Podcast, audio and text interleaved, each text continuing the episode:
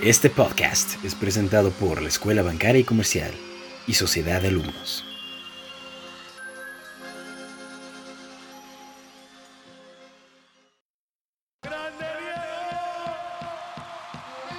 Muy buenos días, buenas tardes, buenas noches o buenas madrugadas, donde sea y cuando sea que nos escuchen. Y bienvenidos sean a esta tercera emisión del podcast de viernes por la tarde de Sociedad de Alumnos de la Escuela Bancaria y Comercial, desde la hermana República Democrática de Tlalnepantla, Estado de México. Es un gustazo y un honor para nosotros ser el último evento de este semestre. Gracias, gracias y muchas gracias por haberse unido a esta emisión del podcast. El día de hoy tenemos unos integrantes nuevos para el Dream Team y un tema bastante bueno. Como siempre, gracias a nuestro extenso equipo de ocho camaradas, quienes trabajamos de madrugada con tan solo dos horas de sueño encima para llevarles a ustedes este podcast. Bueno, pues permítanme presentarles al Dream Team de colaboradores del día de hoy. Tenemos a Jesús Torres. ¿Qué tal, qué tal? A Hugo Galván. ¿Qué onda, qué tal, cómo están? La participación estrella de Alberto el Humilde Espinosa. Hola, buenas tardes. A Sofi Paredes. Hola, bienvenidos. Al ya conocido César Castro. Gracias, mi Fer. Buenos días a todos. La gran vice Carmen Telles. Hola. Y su servilleta Feliz Onza. Y sin más rollo, comencemos. La idea de este podcast surge a partir de la reciente victoria del piloto mexicano Sergio El Checo Pérez en Fórmula 1, esto fue un momento que marca un antes después en la historia del automovilismo en México, porque pasaron 50 años para que un mexicano volviera a ganar un gran premio, desde que en 1970 el mexicano Pedro Rodríguez ganara una carrera en el Spa de Francochamps, Bélgica. Esto marca uno de los momentos más relevantes de la historia del deporte, no nada más del deporte motor, sino del deporte mexicano en general, por lo menos en la historia reciente. Y a partir de esto, decidimos hacer un podcast sobre mexicanos que destaquen tanto en su país como en el extranjero principalmente. Y bueno, pues empezamos con el caso más reciente, el ya mencionado Checo Pérez, eh, nacido en Guadalajara, Jalisco, de 30 años.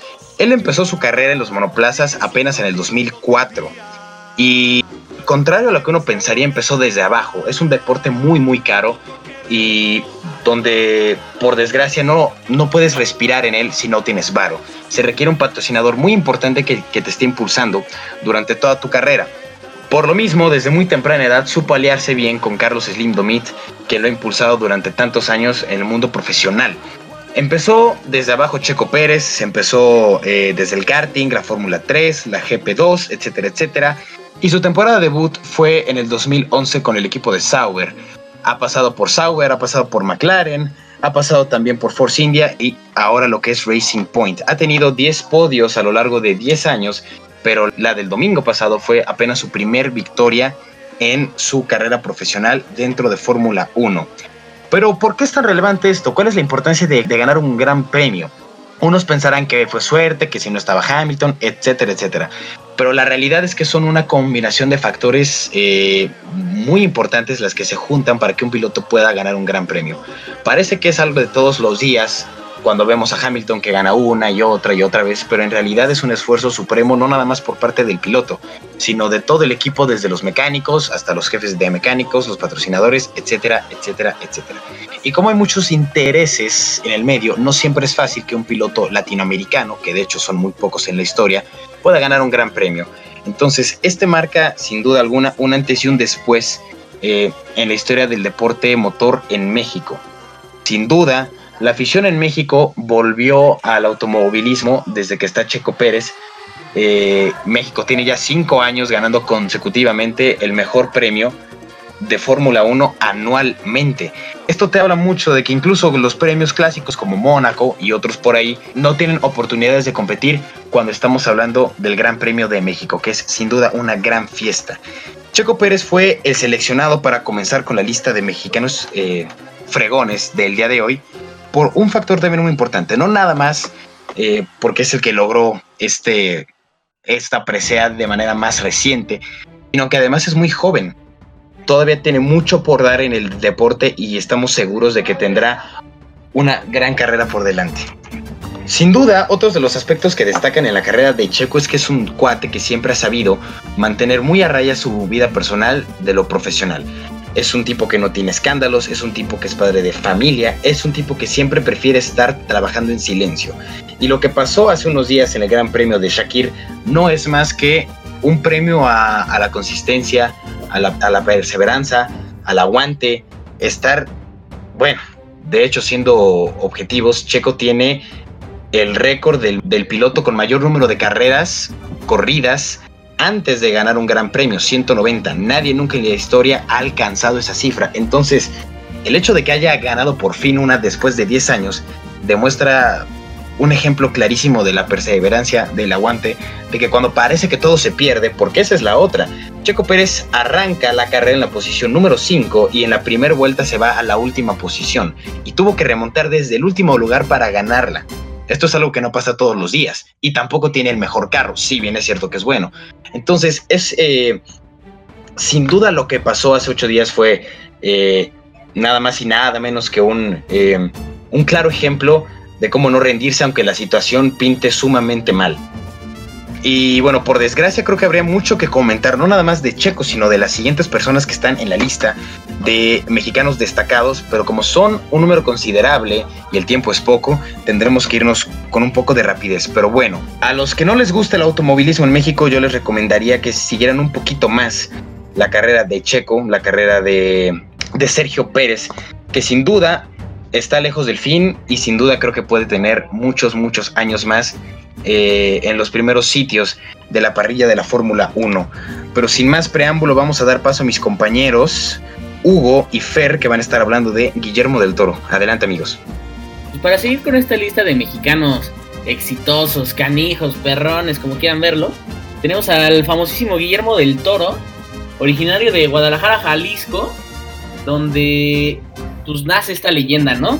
Su largometraje debut este, es Cronos, de 1993, una película mexicana sobre vampiros, ya se imaginarán cómo está.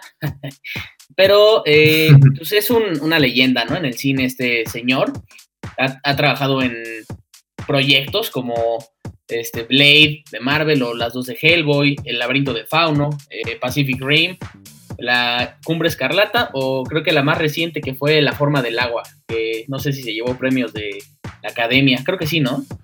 Sí, así es. Oscar. Sí, de hecho esta última película, la de La forma del agua, fue la que le dio eh, pues su, estreno en los premios Oscar, le dio el película y el mejor director en los premios de 2017 y la verdad es que merecidísimo. Yo sí creo que pues tiene una gran trayectoria, yo sí creo que ya, de, ya era justo para este, para este gran director y escritor. Sí, es que sí, su, su chamba está muy buena, o sea, vamos a hablarnos neta, pues sus películas, la neta sí están chidas. la última, la de la forma del agua, en lo personal, me latió un, resto. ¿Cómo, ¿Cómo, la viste tú? A mí, bueno, yo considero que tiene mejores películas, por ejemplo, El laberinto del fauno me gustó bastante. Y pues las películas que están como que mejor producidas, la de Hellboy, la de Titanes del Pacífico, incluso Cumbre Escarlata, yo creo que es... Em, pues son películas como que con más producción, más, más, más dinero ahí. Pero La forma del agua tiene un muy buen mensaje y es que mantiene como que este, como que este mensaje que, que este Guillermo mantiene en sus películas, que, los, que lo quiere meter ahí, es que le gustan mucho los monstruos y estas criaturas, pero en realidad lo que quiere decirnos es que los, los humanos, las personas como nosotros, pues en realidad somos incluso más malvados que los monstruos físicos, ¿sabes? Me gusta mucho este mensaje que mantienen sus películas. Además de que te enseña a decir huevo en lenguaje de señas, ¿no? Pero bueno. Además de que es una gran leyenda, un gran director, guionista, este, maestro en el cine, tengo entendido que este eh, individuo, además de toda su trayectoria, se encarga de apoyar a, a México, ya que él es súper orgulloso de ser mexicano. En su discurso cuando ganó el Oscar, este, recuerdo que dijo que lo ganó y que está orgulloso y que él es mexicano y esto va para todos los mexicanos y todo. Entonces, eh, lo que yo tengo entendido es que el gobierno de México no da mucho apoyo en cuanto a moneración a los equipos de las Olimpiadas. Este, o sea, real a los nadadores los mandan con sus chanclas y su toalla y órale, llégale, representa el país. ¿Cómo crees, güey? Cuando llega acá Michael Phelps con todo su equipo y quien le carga la maleta y todo. Entonces, muchas veces, eh, mucho apoyo a estos chavos de las Olimpiadas viene por parte de Guillermo del Toro. Les compra su equipo, les compra este, lo que ocupen, los patrocina mucho, está muy interesado en apoyar lo que pueda representar lo mejor de México. Sí, claro, es, es muy pues muy considerado con los con los cineastas que están empezando desde abajo y él quiere usar su influencia para apoyarlos pues económicamente. Y yo creo que en general es una persona bastante humilde es una persona muy muy agradable y pues me da mucho gusto que incluso cuando ya está en la cima pues que quiera quiera apoyar a la gente que viene igual que él y pues yo creo que es una es una muy buena decisión muy humilde muy humilde casi tan humilde como Beto ¿verdad? Humildad ante todo. Entonces, el siguiente individuo de la lista nos lo vamos a aventar, este, el querido Cesarillo, que viene siendo el Chicharito Hernández. Sin duda un personaje, pues, muy relevante de la historia del deporte mexicano en últimos tiempos, de hecho en la historia. Eh, máximo goleador de la selección nacional, hay nada más, que se anota los goles con la cara, que si las chicharea, etcétera, etcétera. Pero si tan fácil fuera ser goleador eh, histórico, cualquiera lo sería, incluso el bofo, y pues no es el caso. Eh, hasta ahorita creo que tenemos tres casos que yo los encuentro muy similares. Tanto Checo como Guillermo, como el Chicharito, los tres son de Jalisco y los tres empezaron desde abajo y también los tres tienen eh, mucha acción social en pro de los mexicanos, sobre todo los que están empezando. Guillermo con los cineastas principiantes, Checo Pérez particularmente con los pilotos eh, mexicanos de karting, pero en sí con la niñez en general las apoya bastante, eh, eh, aquellos que no están tan favorecidos. Y Chicharito... Dándole a Twitch, ¿no? Es correcto, dándole chido al Warzone. Pero igual es una historia de alguien que viene desde abajo, sin a lo mejor sin tantísimo dinero, sin tantos palmarés. Estamos, estamos hablando que en el fútbol mexicano el 90% de los jugadores son así. O sea, ¿no? Definitivamente. o sea, es, realmente hay muchísimo talento en cuanto al fútbol. Pero yo creo que hay, hay muchos jugadores que no, no sudan en verdad la camiseta, pero el Chicharito yo creo que es uno de los pocos que sigue representando lo que es el buen fútbol.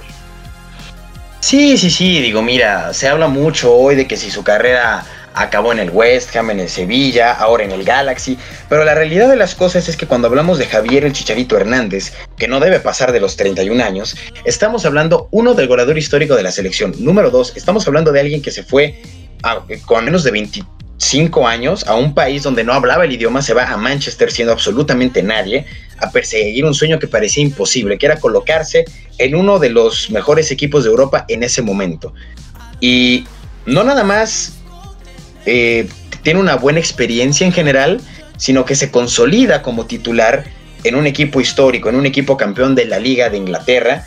Y sin duda Chicharo a partir de ahí creo que se vuelve un emblema para muchos eh, niños, como lo es Checo hoy, este, eh, para los fanáticos del, del karting y del deporte motor pero Chicharito se vuelve una especie de ídolo nacional para, particularmente por los niños, porque también tiene carisma, también es, es, humilde, no se le suben los humos, y es un cuate que genera esta empatía también por, porque seamos honestos, le han pasado cosas chuscas. Digo, yo no recuerdo a alguien que haya anotado un gol asistiéndose a sí mismo y con la cara menos. Y Chicharito es de esos. Chicharito te puede meter un gol de 80 metros y fallarte uno pegado a la, portería pero en general, sí, sí, sí, pero en general estamos hablando de un goleador nato, se pare donde se pare. Si bien es cierto que ahorita, sí, adelante. No, te iba a decir que la neta lo ves y te cae bien, o sea, es como, ay, el chicharito. Hasta te sí, es banda. sí, es banda, es banda. ¿El qué, perdón? El chicharito. muy bien, muy bien, muy bien. Sí, efectivamente, estamos hablando también, repito, creo que se me hace muy eh, notable el hecho de que sean eh, tres mexicanos, los tres de Guadalajara y los tres que empezaron desde abajo. Eh, no siempre la gente exitosa empieza desde abajo y tampoco es un requisito empezar desde abajo para ser exitoso y tener una historia digna que contar, pero en el inconsciente colectivo yo creo que se agradece que haya como cierta conexión con, pues, con la gente, con la banda, como nosotros, ¿no? Digamos, algo en lo que te puedas quizá identificar, ¿no? A veces más, a veces menos, pero se agradece ese tipo de, de cosas. Yo creo que en los últimos años, si bien es cierto que ha habido un pequeño declive, eh, hay un refrán que dice honor a quien honor merece y yo creo que eso es lo que se merece un tipo como Javier Hernández. Eh, quizá ahorita también ya la cuestión de la edad empieza afectar, ya no es el mismo que corre de un lado al otro, pero sin duda hay una entrega y hay un interés por seguir en el juego. Y eso se agradece bastante. Y más, insisto, cuando hablamos de el que hoy por hoy sigue siendo el máximo goleador de nuestra selección. Sí, como te decía, o sea, es de los pocos jugadores que siguen sudando la camiseta por decir, o sea, voy a representar a México, ¿no? Por ejemplo, tenemos al, al chavo este Carlos Vela, que en una entrevista en el Mundial le preguntan, ¿y a ti te gusta mucho el fútbol? Pues más o menos, o sea, lo hago porque se me da, pero pues me gusta más el básquet, la neta. Imagínate, y es talentosísimo. Imagínate si le gustara. Sí, sí, sí, imagínate. Ah, si le gustara Dota. Sí, sí, sí, sería impresionante. Creo que también, eh, a lo mejor Chicharito no es el mejor ejemplo. Quizá hay imágenes más importantes como Cuauhtémoc Blanco para lo que voy a mencionar. Pero volviendo al tema de empezar de abajo, alguna vez dijo César Luis, eh, Menotti que en México, en cada barrio de México hay un Hugo Sánchez, hay un Cuauhtémoc Blanco.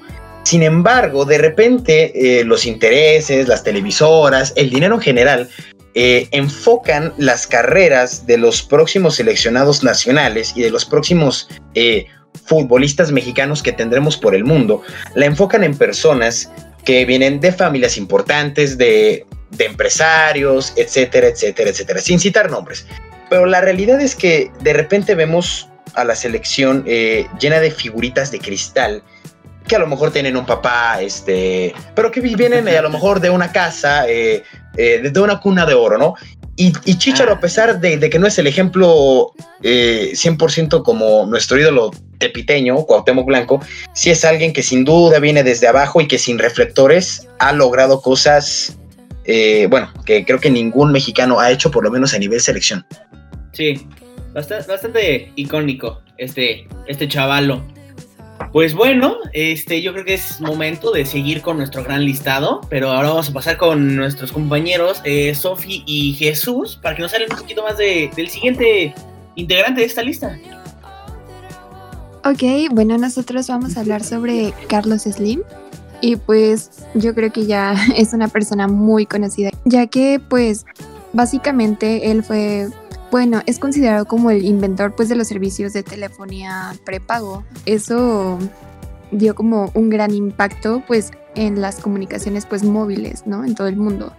Y pues yo creo que ya todo el mundo conoce a su empresa más famosa que es Telcel. Y pues es una de las multinacionales de servicios de telecomunicaciones pues más importantes. Recordemos igual que Slim le dio muchísimo apoyo al buen Chico Pérez y Checo está donde está gracias a que Slim fue el que principalmente lo estuvo apoyando en su carrera. Es un gran ingeniero, un ingeniero civil, también ha aportado bastante a, a la comunidad y tiene bastantes construcciones, por ejemplo, lo que es el, el Museo del Sumaya, que es, pues, es un museo donde puedes ver tus obras y esculturas adquiridas por Slim gratuitamente. Y pues bueno, todos lo conocen principalmente porque pues es el más rico en México y el número 20 en todo el mundo. Y un dato que, que pues me parece como que importante, que es que, por ejemplo, su padre, pues cuando él y sus hermanos eran pequeños, pues él este les dio a cada uno un libro pues de contabilidad para que ellos fueran registrando pues todos los gastos que iban haciendo. Entonces pues a este Carlos se le empezó a dar pues mucho eso y a los 12 años pues él hizo su primera compra de acciones en el Banco de México. Y ya cuando tenía 13 tuvo una situación muy difícil porque pues murió su padre, entonces este tuvo complicaciones económicamente. Sí, y Carlos Lima ha estado en, muchas partes del mundo. O sea, ha, invertido, ha estado invirtiendo en Apple, con eso consiguió muchísimo dinero, también ha comprado empresas allá, ha entrado también con Microsoft, o sea, no solo se, no solo está en México. Sí, o sea, ya, ya, se ha diversificado con eso de, de las empresas. Sí, bueno, que por lo que platican, digamos que es un, es un sujeto con una presencia global, con un nombre que suena en todos lados, que no nada más es el dueño de Telmex y Telcel, sino que su alcance es tanto en Latinoamérica como en el resto del mundo conocidísimo, ¿no es así? Así Sí, es. Exactamente. Y pues de hecho ya tiene hasta su propia fundación. Y pues que- me parece que, que pues esa fundación está concentrada pues en el desarrollo de capital humano. Y pues esto es a través de programas de educación y de formación. Sí, no es impresionante la, la labor que hace y pues es uno de los pilares sin duda de la iniciativa privada en México y yo me atrevería a pensar que en toda América, sin problema. Sí, se me hace una persona bastante em, interesante, bastante importante para México como pues como potencia en esto de las telecomunicaciones y yo creo que también es una inspiración para los jóvenes emprendedores para que vean más lejos y lo vean como inspiración sobre lo que pueden lograr también para beneficiar a ciertos a ciertos grupos de personas, ¿no? Sin duda, sin duda, sin duda. ¿Tienen algún ot- otro dato o podemos pasar con el siguiente, muchachos? Ustedes díganos. Pasamos con el siguiente, hermano. Muy bien, muy bien, pues seguimos con los deportistas. Para variar, otro jalisciense eh, de Guadalajara, Jalisco, Saúl El Canelo Álvarez, quizá el boxeador de mayor renombre en México en los últimos, ¿qué? ¿15 años más o menos? Sí, ¿Cómo es ven? un astro, un astro del box. Bueno, este, antes de entrar al tema del Canelo, yo quería preguntarles, este, ¿ustedes saben más o menos cuánto cuesta un golpe del Canelo? Mm, No, ni idea. Además de varias noches en el hospital, no. Bueno, vamos a hacer así rápido, fugaz el cálculo. Tenemos que aproximadamente se lanzan un promedio de 400 golpes por 12 rounds de box. Entonces, si tú divides los 400 golpes entre los 12 rounds, tienes que dar un promedio de 33 golpes por round. Ahora, si está ganando el Canelo 33 millones por cada una de sus funciones, gane o pierda, estamos hablando que un golpe del Canelo te sale aproximadamente en un millón de dólares. O sea, un millón de dólares por un golpe que duele como patada de mula. Sí, sí, sí, sí, sí, por decir lo menos. Por decir lo menos. Pero bueno, hablando de su trayectoria, es un chavo que creo que ha perdido una pelea y es que fue contra Mayweather nada más, si no me equivoco. Y él no vale, así es. Como de... Sí, fue una pelea que bastante polémica, pero según yo lleva como 22, eh, 23 peleas este, ganadas y la mayoría han sido por knockout. Eh, Sí, sí, sí, de manera joven, impresionante. ¿no? Está joven, es correcto. Y pues como veníamos hablando, el Canelo no solo es de esos que ganan y en el éxito se quedan solos. Hace poco hubo el caso de una chavita, si no mal recuerdo es que eh, tenía una enfermedad terminal eh, y de la cual necesitaban pagar las quimioterapias y pues no ya no tenían para pagarle el procedimiento, ¿no? A, a esta chava. Entonces le mandó un mensaje al Canelo diciéndole que si le apoyaba para pagar su siguiente quimio. A lo que el Canelo mandó a su representante que a decirle, investigate cuánto es lo que se necesita para todo el tratamiento y tú págaselos todos. Ya nomás ahí me avisas cuánto fue. Y te quedas con el cambio, ¿no? O sea, eso te habla de, de calidad humana, sin duda, sin duda. Eso yo creo que uno de los boxeadores, yo creo que es el boxeador mexicano eh, de mayor renombre, quizá también sea el latinoamericano eh, dentro del box que más suena en últimos, no sé, eh, 10 años quizá. Eh, y a veces dicen que el peor enemigo de un mexicano es otro mexicano.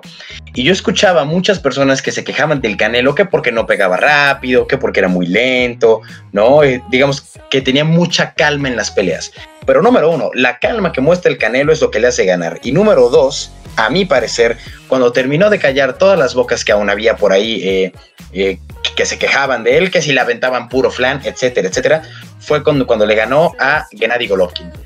Ese día, cuando casi lo noquea, creo que los que no habían creído en él terminaron por hacerlo, sin duda. Sí, sin duda. Es un, un, gran mexicano, ¿no? Como todos los de la lista. Y, fíjate que ahorita yo, yo estaba pensando lo siguiente, sin duda existe eh, un gran número de, mexicanos que, juegan fútbol que son muy destacados tanto en México como en el mundo. Eh, igual el caso de los empresarios mexicanos, pero tanto corredores como cineastas, eh, digamos, es algo de lo que no se ve mucho de México en el mundo, que sería como la contraparte. Y aunque boxeadores mexicanos tienen mucha fama y tienen un lugar muy especial en el mundo y sin duda eh, somos muy buenos exportadores eh, para, el deporte del box, destacar no es sencillo. Y el Canelo Álvarez ha sido campeón muchas veces, sigue ahorita reteniendo varios títulos y cuando muestras una carrera, a mi parecer, yo no sé qué piensen eh, ustedes, cuando muestras una carrera con, em, con tanta consistencia, creo que llega un momento donde es difícil pensar que alguien te puede ganar. No imposible, pero hasta que no te topas con alguien como Mayweather, que sí con polémica, trampa, etcétera, etcétera, hasta que no te topas con alguien así, no pierdes. Entonces, la verdad, yo no sé cuánto tiempo va a pasar antes de que pierda el Canelo, que por cierto, anunció pelea el 19 de diciembre, ahí para quien guste. Pero ¿cómo ven? ¿Creen que sí tiene una especie de, de halo intocable dentro del boxeo? ¿Sí creen que es tan bueno como, como la gente pensamos que es? Yo sí que sí, o sea, siento que es resultado de todos sus entrenamientos porque entrena duro, eh, más que muchos boxeadores. Quería recalcar que los mexicanos en deporte destacan en lo que es necesario para vivir en Latinoamérica, lo que es pelear y correr. Entonces, eh, yo siento que el Canelo, o sea, sí es muy bueno, tiene muy buena técnica, pero pues como siempre, para opiniones, colores, ¿no? Y siempre van a haber personas que van a, opinar de una manera distinta, pero tenemos que reconocer que su esfuerzo y dedicación se notan en todas sus peleas. Sí, súper de acuerdo. Sí, sí, sí, es un tipo que no baja los brazos, que sigue peleando auténticamente y, y que nunca da un round por perdido. Entonces, eh, siguiendo con esta línea de mexicanos, ahorita nos, tocan dos deportistas en la fila, siendo uno ya mencionado el Canelo Álvarez y otro Hugo Sánchez, quien eh, yo no sé ustedes qué opinen, pero yo creo que con Rafa Márquez estaríamos hablando del mejor futbolista mexicano de la historia. No sé ustedes qué opinen. Concuerdo contigo completamente, César. Para mí se me hace el mejor, el mejor futbolista mexicano en la historia hemos tenido, por favor. El niño de oro, el pentapichichi, el jugador histórico del Real Madrid. Muy humilde, ¿no? Igual que tú, por lo que veo, mi estimado. Un señor muy humilde, bastante humilde, igual que yo, que debería estar ya dirigiendo al Real Madrid, ¿no? Sin duda, sin duda. Que Zidane se quite del camino, porque ahí les va el niño de oro. Florentino Pérez, ¿qué esperas para tomar el teléfono y marcarle al señor Hugo Sánchez? Pues sí, este, em, yo creo que es un punto donde todos podemos empatar, ¿no? Digo, eh, generalizando, y otra vez, no sé ustedes qué opinen, pero creo que en general existe mucho debate sobre si, mm, digo, en otra órbita, ¿no? Pero que si Messi o Cristiano, etcétera, etcétera, ¿no? Pero a nivel local, a nivel México, yo nunca he escuchado a una persona que diga que X o Y futbolista es, em, es mejor que Hugo Sánchez. Para mí el segundo inmediatamente es Rafa Márquez y aún así Hugo tiene el mérito de ser eh, un mexicano, bueno, yo creo que el primer mexicano de alto impacto que es exportado al extranjero y no a cualquier equipo, sino al Atlético de Madrid, donde le gritaban indio, donde le aventaban cosas, donde la gente no lo quería simplemente por el color de piel. Así estaba la cosa, ¿no? Entonces, Hugo vive un martirio durante un tiempo en el Atlético porque simplemente por el color de piel la gente no lo quería. Y era cada que salía al campo, indio, indio, indio, una y otra vez. Y es un cuate que callando y trabajando logró hacer que esa tribuna que lo criticaba se le volcara a su favor y se volvió un ídolo en el club. Y de ahí fue tanta su fama que se fue a uno de los mejores equipos de época de la historia que era el Real Madrid en esos días. Eh, y bueno, también se volvió ídolo a base de golazos, a base de chilenas, a base de trabajo duro y trabajo en silencio, que creo que es algo que muchos mexicanos de esta lista comparten. Checo, Chicharito, Carlos, son mexicanos que trabajan en silencio y logran cosas grandes sin mucho reflector hasta que ya están, eh, como quien dice, en los cuernos de la luna. No sé ustedes qué opinen, pero al margen del fútbol, creo que si tenemos que seleccionar a los dos eh, deportistas mexicanos más importantes de la historia, tenemos que hablar en primero o en segundo lugar de Hugo Sánchez y de Julio César Chávez. No sé ustedes qué opinen.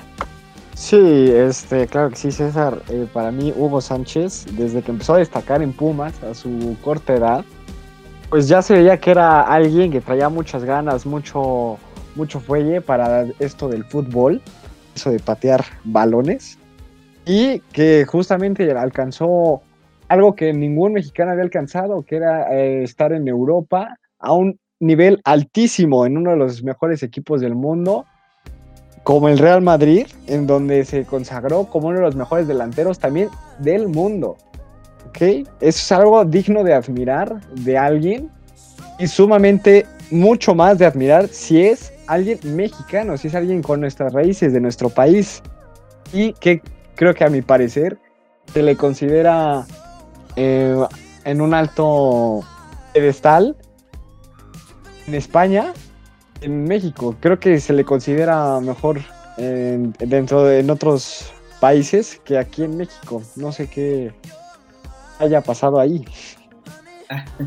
Yo nada más le quiero recalcar a todos nuestros oyentes que estamos hablando de Hugo Sánchez, el jugador de fútbol, no el de Club de Cuervos. Eso ya saben de que se confunde la banda. sí, al otro ni le pagaban, ¿no? Entonces es un punto importante.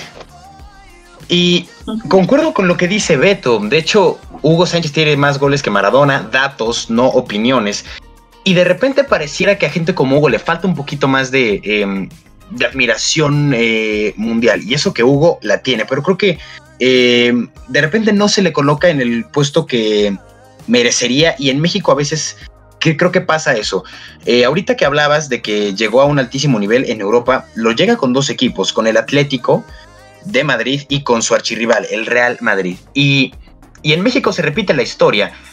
Eh, Hugo Sánchez es un emblema de los Pumas, él es quien consigue dos de los títulos de, eh, del Club Universidad Nacional Autónoma de México, eh, pero también Hugo Sánchez, ya maduro, después de que jugó en Madrid, regresa a México y, y regresa en el América, al archirrival de los Pumas.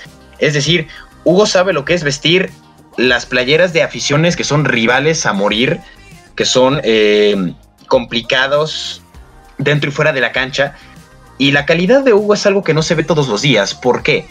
Porque yo creo que cuando vas a vestir las playeras de equipos que son rivales, rivales directos y serios, eh, creo que debes mostrar un desempeño magistral en ambos clubes para que ninguno de los dos te crucifique, porque para el momento en que Hugo Sánchez llega al Real Madrid tampoco es tan querido, no le gritaban indio, pero no era tan amado porque venía del club rival. Y sin embargo Hugo demuestra y hace incluso más de lo que hizo en el Atlético. Y algo más o menos así pasa. Hugo Sánchez en México fue campeón con Pumas y con América mostrando un excelente nivel en ambos. Es decir, eh, mucho se habla de las traiciones entre los clubes, eh, digamos una traición deportiva, pero Hugo tiene ese estatus que muy pocos futbolistas pueden tener en la historia, eh, que es ganarse el cariño, el respeto eh, de dos aficiones rivales por tus actuaciones. Eso es algo que no se ve todos los días. Sí, César, claro que sí. Y obviamente es un gran jugadorazo que no podemos olvidar dentro de la historia del fútbol mexicano y que también como otro dato creo que este jugador se perdió uno de, los momentos que pudo haber sido cumbres en su historia, que fue el Mundial de 1990 en Italia, en donde la selección mexicana no puede acudir a este mundial. Así es, mi estimado Jesus, y de verdad muchísimas gracias por el apoyo para este podcast. Esperamos que pasen un cierre de semestre fantástico, que pasen unas excelentes vacaciones y nos vemos en febrero. Cuídense mucho, pásenla bien. pudo haber ganado ese mundial si lo hubiera jugado. No, además estaba en un gran momento. Por desgracia, la historia marca que ahí es donde empieza el debate para algunos. Yo, que soy fanático de, Rafa Márquez, creo que sigue estando abajo. La cosa aquí con, con, Hugo es, y es lo que le recriminan algunos, que nunca alcanzó un nivel en la selección tan destacado como lo que alcanzó en sus clubes. Sin embargo, nadie puede negar que la carrera eh, de Hugo no puede verse empañada por eso. Si bien es cierto que nos hubiera encantado eh, que lograra con la selección el equivalente a lo que hizo con el Real Madrid o con Pumas o América, eh, creo que la carrera no puede ser empañada por, eh, por ese detalle que sin ser minúsculo, eh, creo que Hugo Sánchez tiene quizás su más grande mérito es haber sido uno de los mejores futbolistas del mundo en su momento, sin duda. Y además, abrir las puertas de México ante el mundo eh, deportivo en general, ¿no? No es fácil hoy en día que un mexicano se consolide en Europa y antes mucho menos, y Hugo lo consiguió. Y lo consiguió y lo criticaron por ser mexicano, por su color de piel, etcétera, etcétera, etcétera. Pero Hugo otra vez trabajó en silencio y logró pues el estatus más reconocido para un mexicano que patea un balón eh, en la historia, creo yo. Otro dato interesante ya para acabar. Eh, él también es dentista, ¿no? Si lo sabían amigos. Pero él estudió odontología en la Universidad Nacional Autónoma de México, la UNAM, mientras también comenzaba su carrera como profesional dentro del mundo del fútbol. Correcto, sí, eso te habla del compromiso, ¿no? Claro que para eh, un balón eh, deja dinero y es importante, pero finalmente también es este tema de la realización eh, personal y profesional en otros ámbitos, Hugo lo marcó muy bien, o sea, Hugo eh, sin quitar mérito a otros que a lo mejor no tienen ese título, pero son atletas destacados, Hugo tiene su carrera completada, eh, digamos, en lo que hablas de la odontología y obviamente, pues bueno, ¿no? Su estatus máximo de, ídolo eh, futbolístico en el país. Pero bueno, creo que ahorita es, un, es momento de dejar de descansar a los deportistas y pasar un poquito y ya para cerrar también, a esta última ronda de mexicanos eh, exitosos, mexicanos destacados en el mundo. Y es momento de hablar de uno que si bien es cierto que de nacimiento no es mexicano, es más mexicano que muchos otros que dicen serlo. Estamos hablando del Sol de México, nada más y nada menos que Luis Miguel.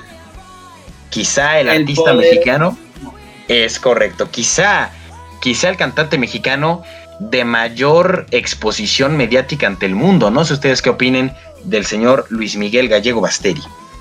No, realmente es un, cantante muy reconocido a nivel mundial. Tengo entendido que en otros países se le conocía como el Frank Sinatra mexicano. O sea, ese tipo de nivel tenía la voz este muchacho. el rey de mis reyes, ¿no? Este. Pero pues bueno, ¿qué podemos decir de Luis Miguel, no? ¿Quién no vio la serie de Netflix? O sea, es un güey que logró destacar, sí, estuvo muy gacho como lo explotaba su jefe de chiquillo, que metía drogas desde bien chavito y este, mujeres de la vida galante, igual a los 13, o sea, cosas que dices, sácale, pero pues a pesar de todo se mantuvo ahí, este, pues, bien puesto, ¿no? En el espectáculo, en la farándula, este, dándole y pues siempre manteniendo un tipo de profesionalismo hasta que ya, digamos que se le olvidó todo eso y se salía a pleno concierto y, pues dejó de, brillar como lo hacía en sus buenos tiempos, ¿no? Sí, de hecho ya que lo mencionas, yo creo que fue esta serie de Netflix o que lo volvió a... Bueno, yo digo que ya estaba muy arriba, pero yo creo que le volvió a dar como que esa reanimación. Pues ya para varias generaciones, bueno, para nuestras generaciones un poco, pues de que su música, de que su trayectoria, yo creo que lo reanimó también. Claro, y acabas de darle un punto muy, pero muy importante. Eh, ahorita hablabas del tema del Frank Sinatra mexicano. Sin duda, otro gran cantante mexicano que creo que nadie puede negar es eh, José José. Y, a lo que, voy es que gente con talento hay mucha. José José yo creo que es, eh, en cuanto a habilidad, quizá el mejor cantante que hemos tenido. Pero Luis Miguel es mucho más que eso. Luis Miguel es un showman. Luis Miguel es un tipo que tiene voz, que tiene show, que tiene talento, que tiene producción, que tiene e-, equipo. José José en sus mejores días quisiera tener lo que hoy Luis Miguel en una supuesta decadencia tiene a la mitad. Entonces, eh, creo que cuando hablamos del alcance de, Luis Miguel, que a veces nuestra generación no, eh, no terminamos por entender quién era, eh, cuando estamos hablando de que tus ligues son las princesas de Mónaco, Mariah Carey. Creo que entonces es cuando empezamos a, entender este fenómeno que no nos tocó en su totalidad, pero que sin duda hoy sigue. Estaba viendo el top 5 de los artistas más escuchados en México y El número 5 es Luis Miguel. Es algo, es algo impresionante. Estamos hablando de los cinco artistas más streameados en los que está Bad Bunny, está, eh, está Balvin, están otros por ahí. Y el único que destaca, digamos, tanto en género como en eh, generación, es Luis Miguel. O sea, al, margen de que hayamos crecido con sus canciones, quizá eh, no nos tocó su mejor época. Y el hecho de que siga después de treinta y tantos años de carrera, colocado como el quinto artista más streameado en este país, creo que te dice algo. Eh, no sé, no voy a entrar en polémica, pero quizá Bad Bunny no lo logre en, en 10 años. Es decir, Luis Miguel tiene una trascendencia que muchos otros artistas no la tienen. Más allá del talento, de la producción, de lo que puedan tener otros, Luis Miguel tiene eso, trascendencia. Y tiene la habilidad de que desde hace 30 años pones cuando caliente el sol y la gente se transforma. Es que sí, es como dices, o sea, la trascendencia de su música es lo que lo hace eh, más este, icónico en la música, porque o sea, sí, Bad Bunny ahorita, como quieras, es muy escuchado y, tiene muchos plays y todo, pero veamos en una retrospectiva más grande. O sea, el, el, la ventaja que tiene Bad Bunny es que pues está entrando en un medio donde ya el llegar a la gente es sencillísimo. O sea, antes Luis Miguel pues tenías que ir a comprar su disco, te enterabas a voces o te enterabas viendo la tele pero ahora es todo el medio este, del Internet y en el Internet es facilísimo llegar a la gente, llegas a más gente. Ahora, como decías lo de la trascendencia, es que muchos de los artistas de hoy en día, la neta es que hacen música desechable, o sea, seamos realistas. ¿Quién sigue escuchando la de Bella hoy en día, no? La de Wolfine. O quién está escuchando este Síguelo bailando de Osuna. O sea, ya es escuchas las canciones actuales y muchas se siguen desechando, se olvidan, ¿no? claro, claro tú pones como calienta el sol, pones la viquina y todo el mundo la canta a todo pulmón, como si estuviera de moda este, en esos meses. Sí, sí, sí, sin duda. Y además es un tipo muy versátil. finalmente se habla mucho de que si no fue a la escuela, esto, el otro. Pero es un tipo que la escuela que tiene la usa para hacer buena música. Porque además eh, no sé, yo creo que pudiéramos medir un poquito eh, el impacto musical de Luis Miguel cuando, cuando hablamos de que, y, quizá alguien tenga el dato mejor que yo, yo no recuerdo si es el 16 o el 15 de septiembre, pero es el día de Luis Miguel en, en, Las Vegas. No cualquiera tiene un, eh, un, reconocimiento de esos que pudiera parecer de plástico, pero la realidad es que en Las Vegas ha sido la casa de Michael Jackson, ha sido la casa de Elvis, ha sido la, casa de Britney Spears y no todos tienen un día en su honor y Luis Miguel lo tiene. Eh, me dice mucho también, eh, precisamente haciendo voz, bueno, eco de lo que mencionabas del Frank Sinatra mexicano. Existe un disco de Frank Sinatra que quizás los melómanos de aquí lo conozcan, el Duets de Frank Sinatra, volumen 1 y 2. Y Luis Miguel canta ahí la canción de Come Fly With Me. La cosa aquí está en que Frank Sinatra en persona pidió que Luis Miguel cantara con él la canción de Come Fly With Me, que yo creo que es la más escuchada después de My Way. Entonces, eh, no sé, creo que cuando una figura de ese tamaño, de ese reconocimiento, dice, quiero tu voz, te quiero cantando conmigo, creo que te dice bastante también. O hablando yo creo que de su ópera prima, ¿no? Eh, los discos de romances, son canciones que escuchaba mi bisabuela. Mi bisabuela. Y este sujeto logró modernizarlas, trasladarlas y, y hacerlas en un clásico de la generación de nuestros papás o sea, digamos, nuestros papás de repente cantaban la música que oían sus abuelas en otro tenor, en otra onda, pero eran las mismas canciones y muchas de esas nos alcanzan hasta hoy en día. O sea, más allá de la trascendencia que puedas tener como imagen pública, tu obra también se queda y lo que puedes hacer con la obra de otros, porque se quedará por siempre el México en la piel y bueno, ya ahorita que ya empezó diciembre, les puedo asegurar que todas las casas van a estar escuchando el disco de Navidades de Luis Miguel, sin duda. Sí, eso, de todas las navidades.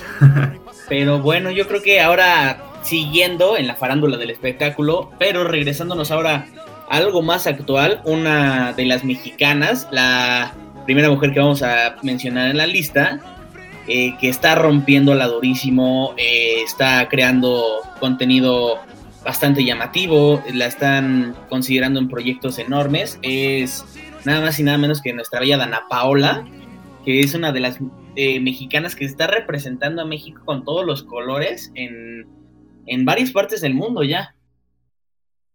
Sí, así es, eh, mi querido, mi querido Kemonote. Vamos a hablar sobre Dana Paola. Eh, esta famosa, Eso. esta famosísima actriz. Tampoco no la, no la han visto, o sea, es una hermosura hecha en persona. ¿A poco no, Carmen? Claro que sí, y además, pues es actriz, modelo y obviamente cantante. Y su primera aparición en, en el área del espectáculo fue en Plaza Sésamo cuando era muy chiquita. Y bueno, pues de ahí se ha, se ha desenvuelto muchísimo en el ámbito de, de los medios. Sí, se ha destacado bastante. Digo, ¿quién no la ha visto últimamente en la serie de Élite? ¿A poco no? Esta grandiosa serie de Netflix en la que pudimos ver a Dana Paola junto a otros actores interpretando a jóvenes que se ven más grandes de lo normal, pero bueno, teniendo situaciones eh, como del día a día.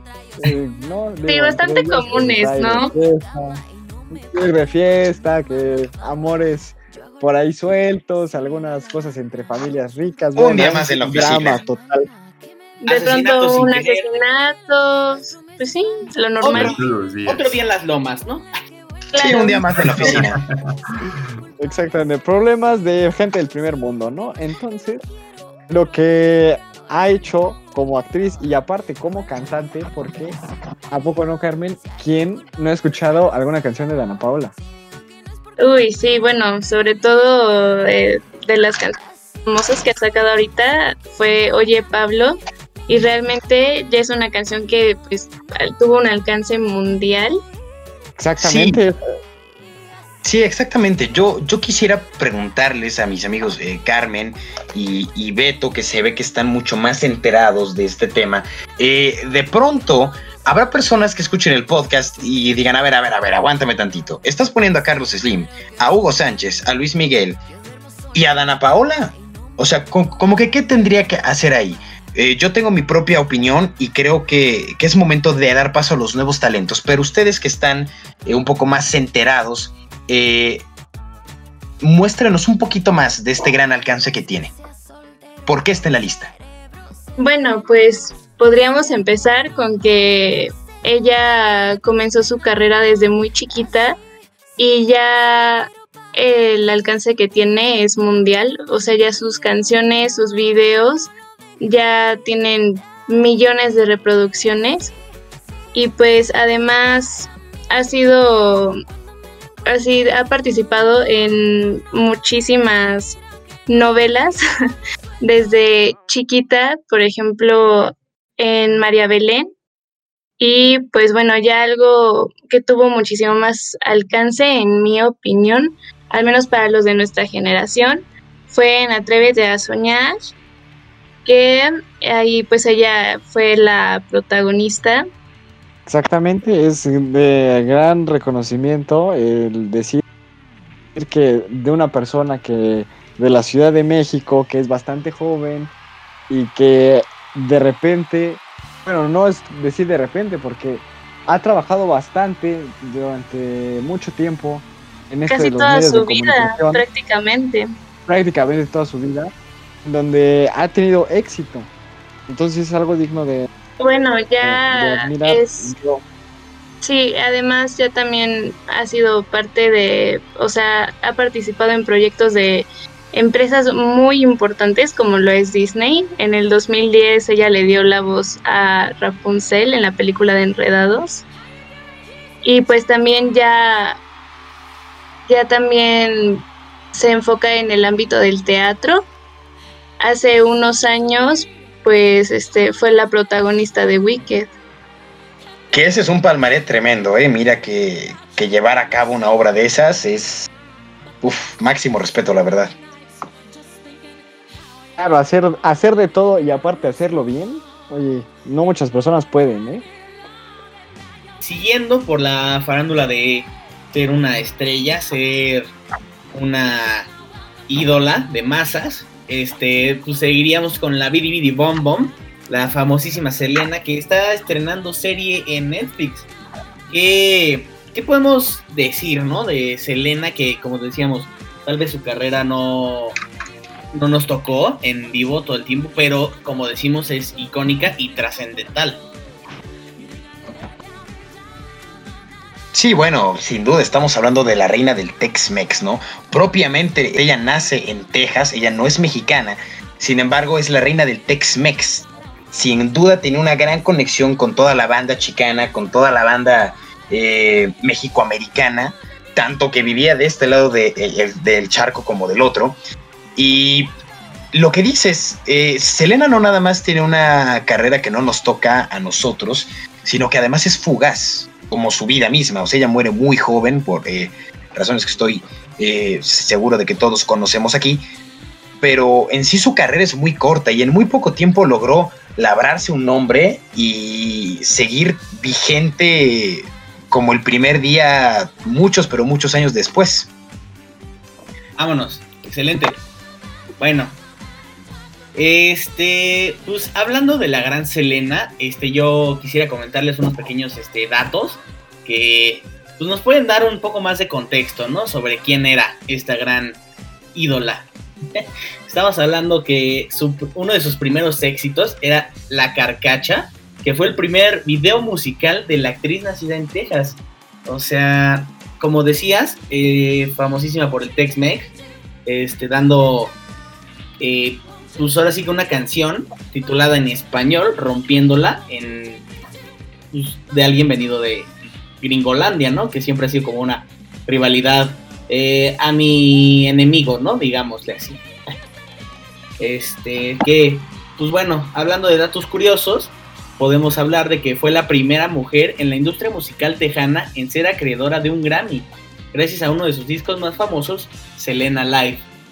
Eso es un Grammy no es fácil, o sea, pues un Grammy no, no es sencillo para ser un artista. Sí, no, habría que, meternos bien a investigar eh, cuál fue el último mexicano en ganar un Grammy y quizá van a pasar varios, varios, varios años.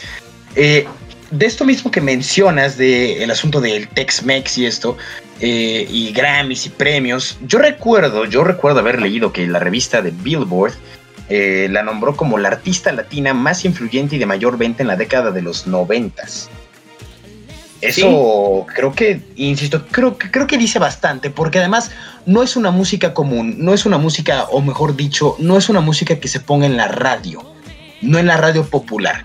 Eh, sin quitar mérito por un segundo a Luis Miguel, eh, Luis Miguel tiene un éxito comercial inmenso, pero de repente Selena logra logra colocar la cumbia, el Tex-Mex, eh, lo logra colocar en las estaciones de, radio principales de Estados Unidos y de México. Es algo que, incluso hoy no pasa.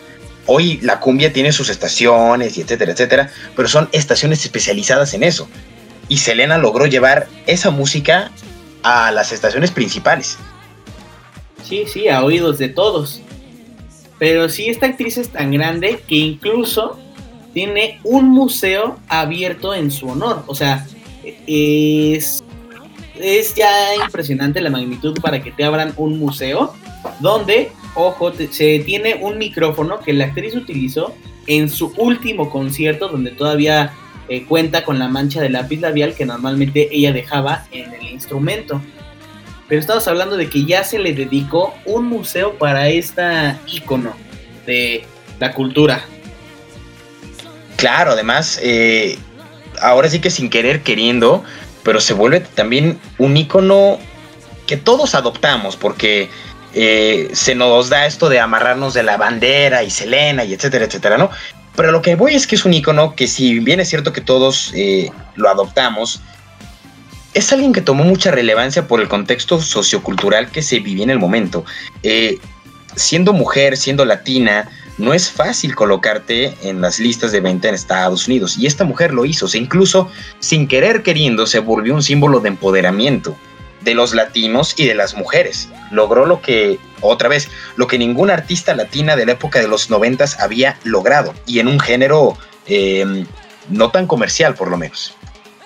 Y pues bueno, como podemos concluir, pues las series de Netflix pues son son bastante importantes para los artistas ya últimamente, pues les dan más, más alcance en el mundo, ¿no? Entonces yo espero que con esta serie de Selena, original de Netflix, pues alcance públicos más, más amplios en el mundo. Yo no la he visto porque pues es final de Vina y además es final de semestre, entonces andamos... Madre santa.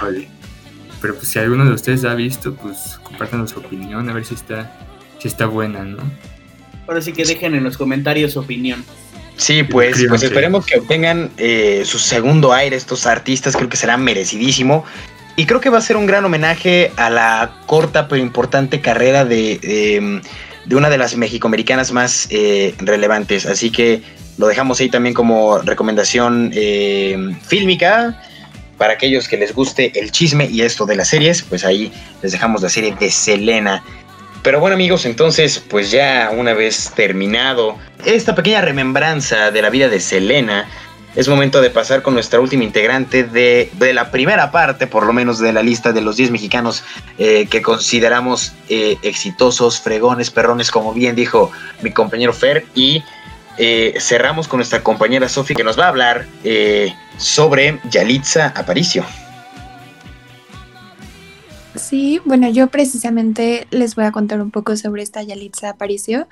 Ella es originaria de Oaxaca y bueno, yo creo que ya todos, todos la reconocen, principalmente pues por su participación en la película de Roma, que pues fue dirigida por Alfonso Cuarón. Pues yo siento que su participación como que cambió la mentalidad de muchas personas, ya que siento que esta, la, la participación de Yalitza en la película de Roma pues fue como muy de mucha controversia. Pues sí, como decían, pues Yalitza Aparicio se hizo bastante popular por este por esta película del 2018 de este Alfonso Cuarón y fue una persona que venía de un origen bastante humilde y que a pesar de esto, pues como le pasó a varios de las personas que, que nombramos en esta lista, pues que también recibió bastantes como que críticas, ¿no? De que, ay, pues es que ni sabe actuar, pues es que ¿A poco ya se cree, ya se cree actriz? Sí le cayó bastante, bastante hate también por ahí. Incluso también por la película, porque pues, bastantes personas dijeron que estaba bien aburrida. Pero eh, yo creo que sí hay que darle como que su, su reconocimiento de que no sabía actuar y que pues este mismo Alfonso Cuarón pues le quiso dar la oportunidad de, de estar en esta película sobre su infancia. Aparte de que ella se convirtió en la primera mujer indígena y la segunda mujer mexicana en ser nominada a un premio Oscar.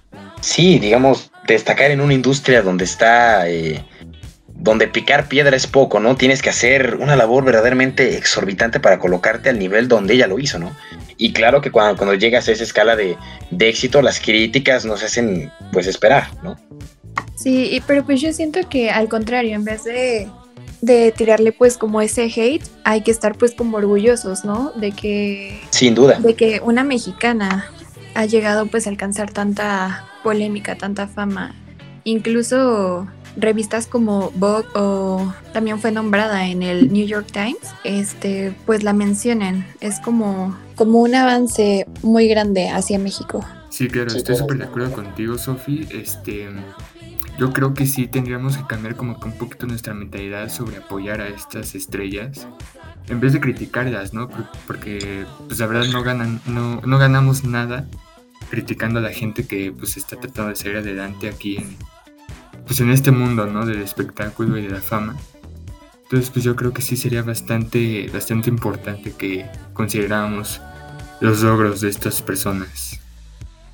Sí, sí, digo, y yo creo que en general todas estas historias de los 10 mexicanos eh, del día de hoy nos recuerdan eso de que finalmente si entre nosotros no nos echamos porras, si entre nosotros no nos apoyamos, eh, es muy difícil que alguien allá afuera lo haga. Entonces yo creo que es muy importante que empecemos por nosotros mismos y apoyemos el talento, lo busquemos y una vez que lo encontremos lo apoyemos. No ganamos nada, como bien dicen, eh, de echando odio, echando pestes, no.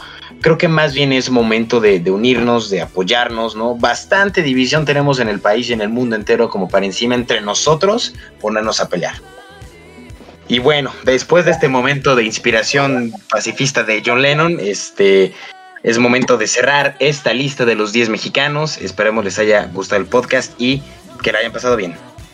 Sí, bueno, gracias de nuevo por sintonizarnos. Ya saben que este podcast es por y para ustedes, uniendo sociedad y alumnos. Gracias también al siempre presente Enrique Segoviano por su labor como nuestro director de producción y a todas las personas que nos acompañaron y al equipo de Titanes de la conducción que nos acompañaron el día de hoy. Espéranos el siguiente semestre con mejores podcasts. Así es, mi estimado Jesus, y de verdad muchísimas gracias por el apoyo para este podcast. Esperamos que pasen un cierre de semestre fantástico, que pasen unas excelentes vacaciones y nos vemos en febrero. Cuídense mucho, pásenla bien.